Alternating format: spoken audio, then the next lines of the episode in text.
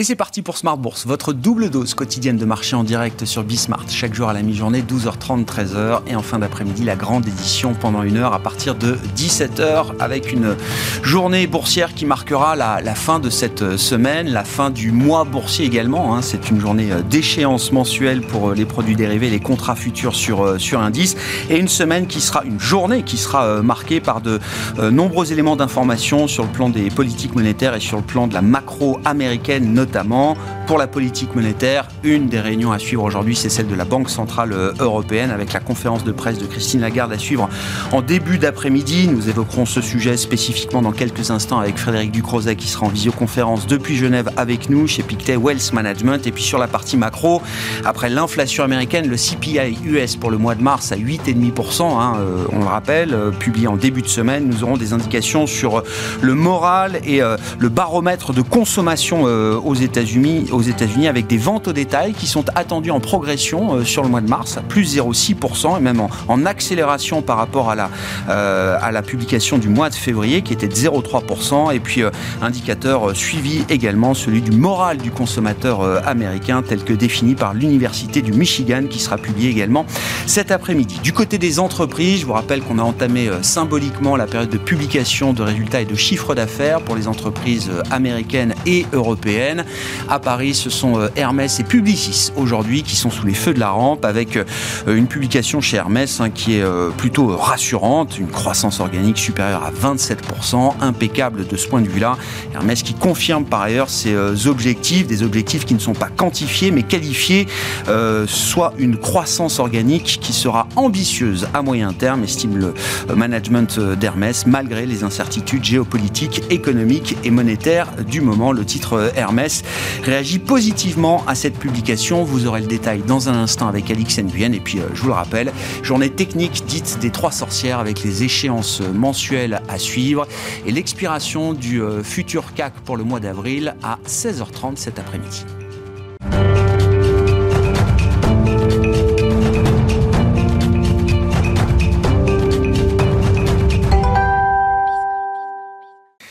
Et des indices européens qui se maintiennent sur des euh, niveaux de prix relativement neutres, au-delà de 6550 points par exemple pour le CAC 40 qui est euh, dans le vert à mi-séance. Les infos clés avec Alix Nguyen. Un soupçon de verre à Paris euh, en attendant la BCE dans un contexte où la tendance est globalement au resserrement, qu'il s'agisse des États-Unis, du Canada, de la Nouvelle-Zélande ou nouvellement de la Corée du Sud. Le Conseil des gouverneurs de la BCE publiera donc son communiqué de politique monétaire à 13h45, suivi à 14h30 de la conférence de presse de Christine Lagarde. Pour rappel, à l'occasion de sa dernière réunion de mars, l'institution avait euh, choisi d'accélérer la normalisation de sa politique monétaire elle avait surpris en préférant s'attaquer à l'inflation euh, plutôt que de temporiser en attendant de constater l'impact de la guerre en Ukraine sur la croissance. Euh, ce jeudi, le marché euh, se concentrera donc sur le moindre signe indiquant un tournant encore plus sévère.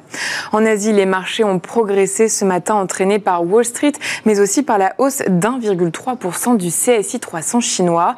Les autorités du pays ont clairement laissé entendre que des mesures de soutien à l'économie sont envisagées.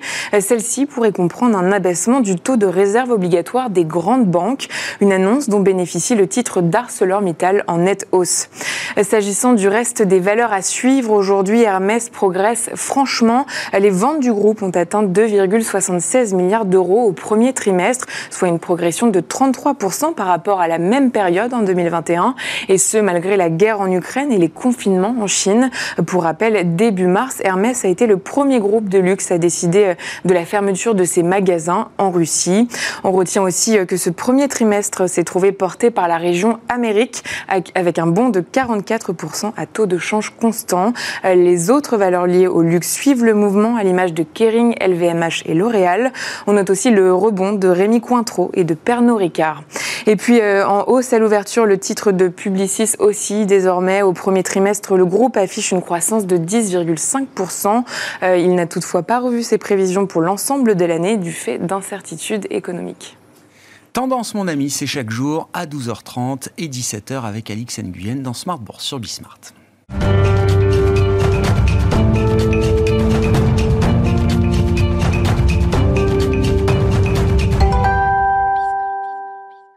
Et c'est donc un jour de réunion pour le Conseil des gouverneurs de la Banque Centrale Européenne avec une communication attendue en, début d'après-midi. Frédéric Ducrozet est avec nous en visioconférence depuis Genève, stratégiste global macro chez Pictet Wealth Management. Bonjour et bienvenue Frédéric.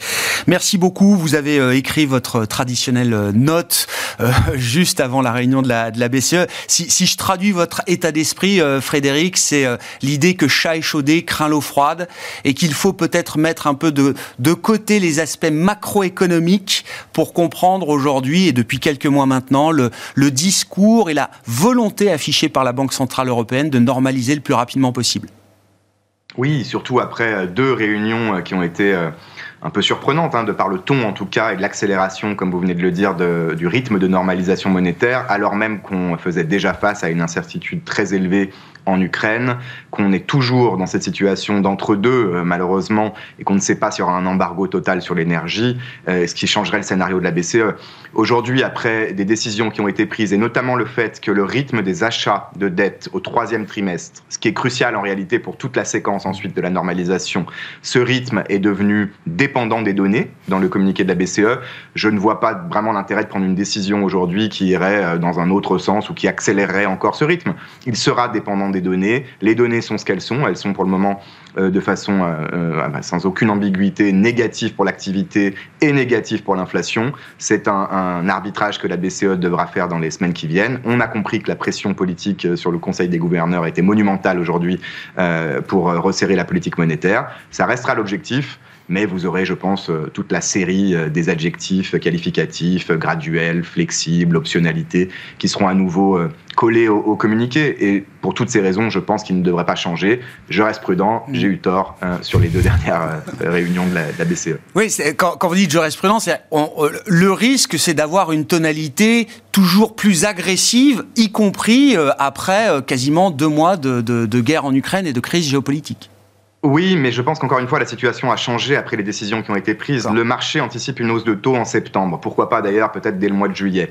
Euh, il n'y a pas d'intérêt à la BCE euh, d'accélérer ce, ce, ce, ce, mouvement et ce rythme, en tout cas de la perception des marchés, elle est ce qu'elle est. Ce que je pense, en revanche, c'est qu'on aura une forme de euh, hawkishness passive, d'agressivité passive, si vous voulez, dans le sens où euh, Christine Lagarde ne devrait pas aller à l'encontre de ce pricing de marché, de ces anticipations, et du coup peut-être implicitement valider l'hypothèse d'une relevée, d'une remontée des taux dès le mois de septembre.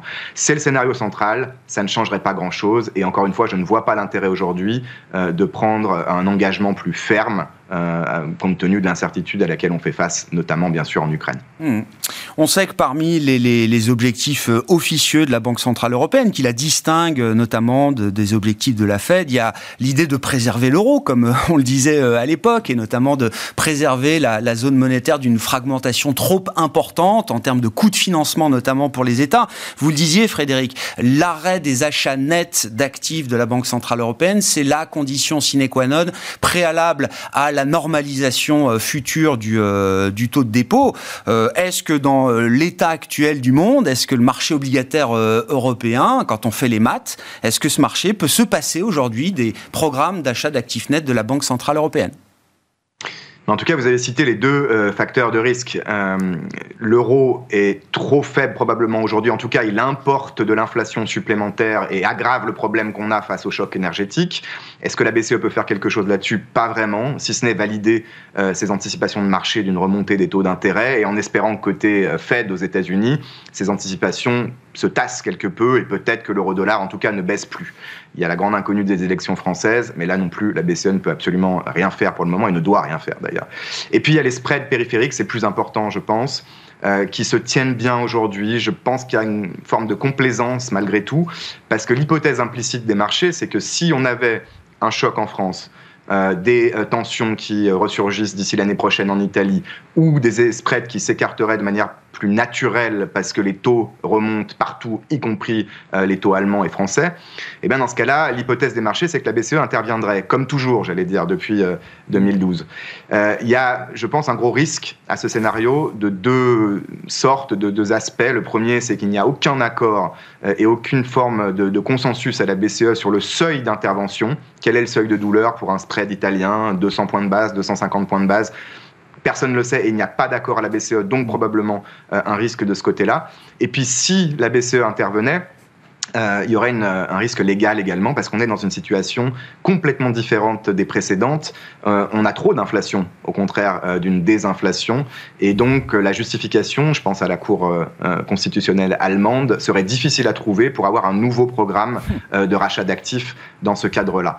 Donc je pense qu'il y a beaucoup beaucoup de risques et que peut-être dans ces cas-là, la BCE peut revenir à une règle de base, qui est de ne pas en dire trop, de laisser planer cette forme d'ambiguïté constructive, chère au président précédent également. Et, je pense que le moins euh, on en saura aujourd'hui de la part de Christine Lagarde sur un programme d'achat, le mieux ce sera pour le marché. Et, donc, effectivement, du, point de vue des, derniers mouvements de marché qu'on a pu observer sur l'obligataire, c'est l'idée que la correction obligataire a été mise en pause ces derniers jours, hein, c'est vraiment quelque chose de très euh, récent. Frédéric, vous dites, il ne faut pas prendre ce signal pour acquis.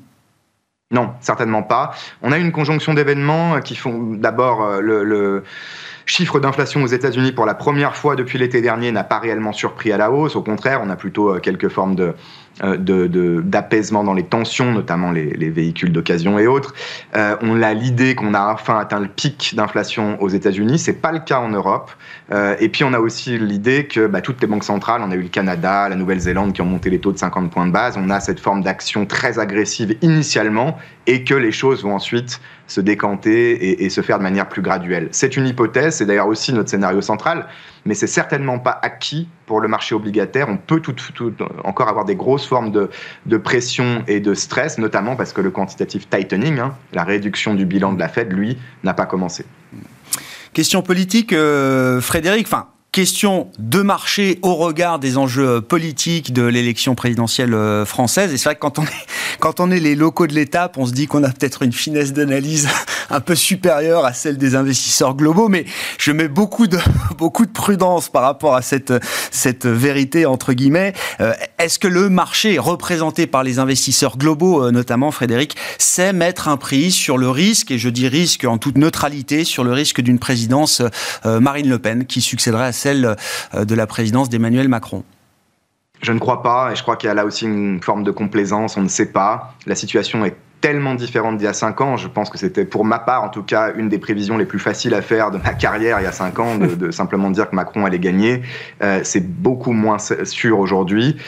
Et en plus, en termes de, spread français, sur l'OAT française, euh, il y a une série de facteurs qui font que notamment les investisseurs étrangers, les Japonais, sont très exposés je ne pense pas que les prix révélés par le marché soient effectivement un reflet juste euh, du risque euh, d'un vote extrême.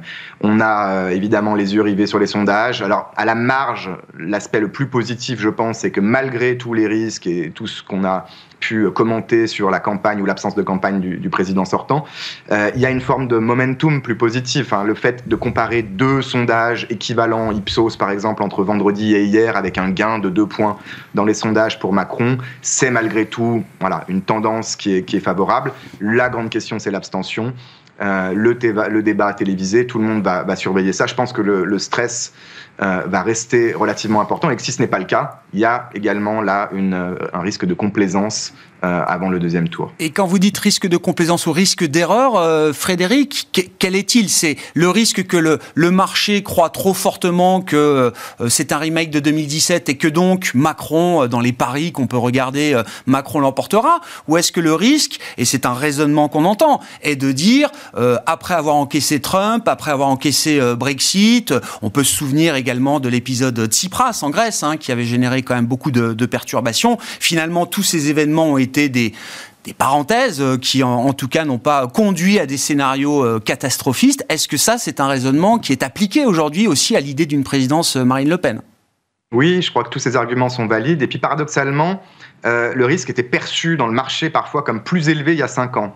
Euh, ce qui est faux. Aujourd'hui, le risque est plus élevé, probablement. Et ce que j'entends comme argument, c'est qu'également, même si Le Pen gagnait, elle n'aurait euh, absolument aucune ah majorité euh, au, Parlement. Elle ne pourrait pas mettre en place ses mesures et son programme. et derrière, tout irait bien et tout se calmerait. La BCE interviendra s'il fallait. Je pense que tous ces arguments sont discutables. Et donc, pour toutes ces raisons-là, le prix, encore une fois, le risque, la probabilité d'une victoire de Marine Le Pen au second tour, tel que reflété dans le marché obligataire, est sous-estimé. Merci beaucoup Frédéric, merci pour euh, ces éléments d'analyse et de perspective de marché. Euh, Frédéric Ducrozet qui est euh, avec nous chaque jeudi en visioconférence depuis Genève, stratégiste global macro chez Pictet Wealth Management.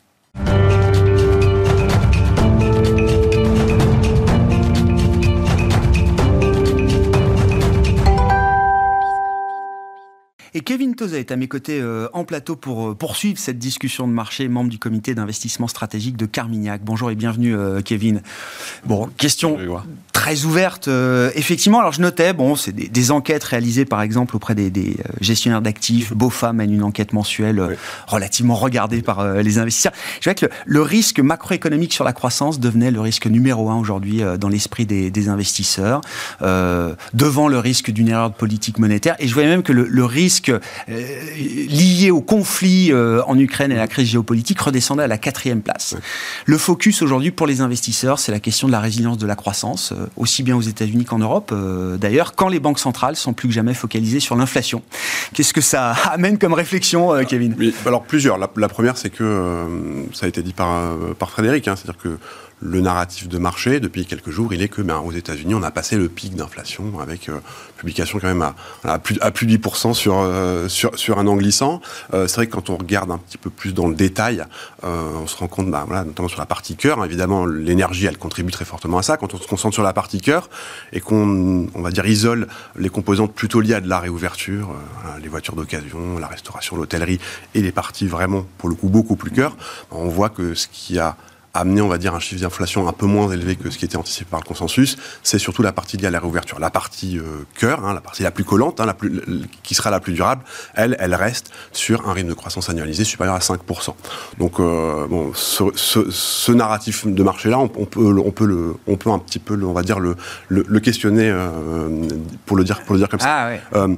Sur la, enfin, la, la croissance. C'est pas évident qu'on soit au pic d'inflation, c'est ce que. Bah, et c'est surtout que c'est pas évident que, on, enfin voilà, que ces, ces, ces composantes euh, les plus durables de l'inflation, ouais, ouais. elles suivent la même trajectoire que euh, celles qui sont plutôt liées à la réouverture ou, euh, ou, ou, aux, mati ou aux, matières premières. Et c'est bien cette composante-là qui est regardée par, par, les, par les banquiers centraux. Après, ce que ça m'évoque d'autres, c'est que, bien, vous le disiez, l'action des banquiers centraux, l'action attendue des banquiers centraux, bien, les opérateurs de marché leur accordent une forme de crédibilité Hein. C'est-à-dire que, ben oui, ils vont bien arriver, notamment aux États-Unis, à venir appuyer sur le, sur le frein ou mettre là, un peu d'eau froide sur une économie qui est pour le coup euh, plutôt très, très, euh, elle, très, elle, très, très chaude. Et donc ça, c'est bien leur objectif, c'est de venir un petit peu peser sur, euh, sur la croissance après ça, ça pose d'autres questions, et notamment, est-ce qu'on peut avoir voilà, une forme d'atterrissage en douceur euh, la question. Ou, ou, pas? C'est la question. Est-ce qu'à un moment, euh, l'arbitrage euh, d'une banque centrale comme celle de la Fed peut revenir peut-être sur la croissance plutôt que l'inflation? Parce que quand on écoute les discours, mmh. il s'agit plus de seulement neutraliser la politique monétaire. Certains vont bien au-delà. Mmh. Il va falloir effectivement, et alors James Bullard, qui est un électron libre, on va dire, mais le, le dit très franchement, il va falloir casser la demande. Il va falloir casser la croissance si l'objectif objectif ouais. est bien de ramener l'inflation américaine à, à 2%.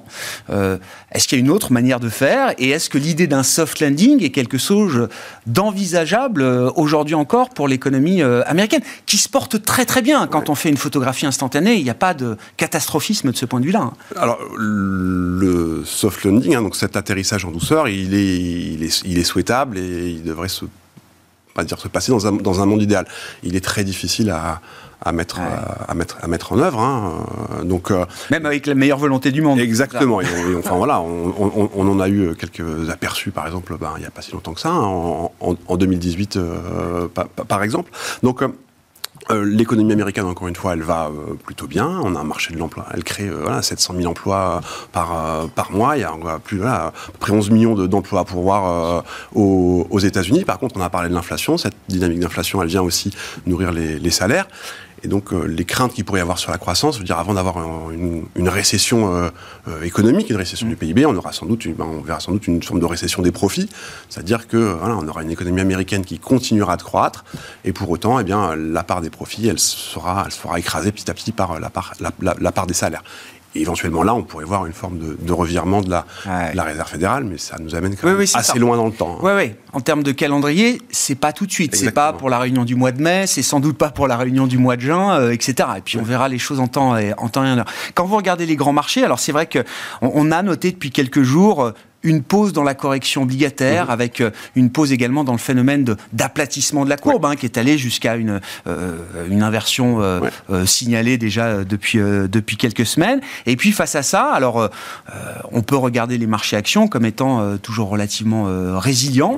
Où est-ce qu'il y a le plus de complaisance là dans ces grands marchés selon vous, aujourd'hui, Kevin Alors, enfin, sur, sur les marchés de taux, on parle beaucoup, bah, par exemple, de la réunion cet après-midi de la Banque Centrale Européenne.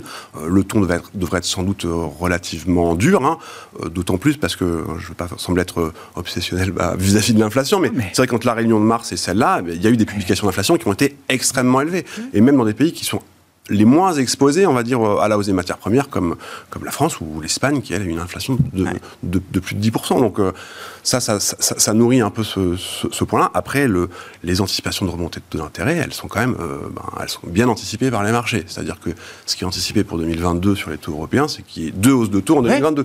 C'est et surtout, ça continue après. Exactement, qu'on ait même 1% euh, eh de hausse de taux en, en, 2023. Donc, est-ce qu'il y a de la complaisance, complaisance sur les parties courte des courbes de taux, ben, en tout cas clairement de moins en moins, et ça c'est vrai en, zone euro et c'est vrai, c'est vrai aux États-Unis.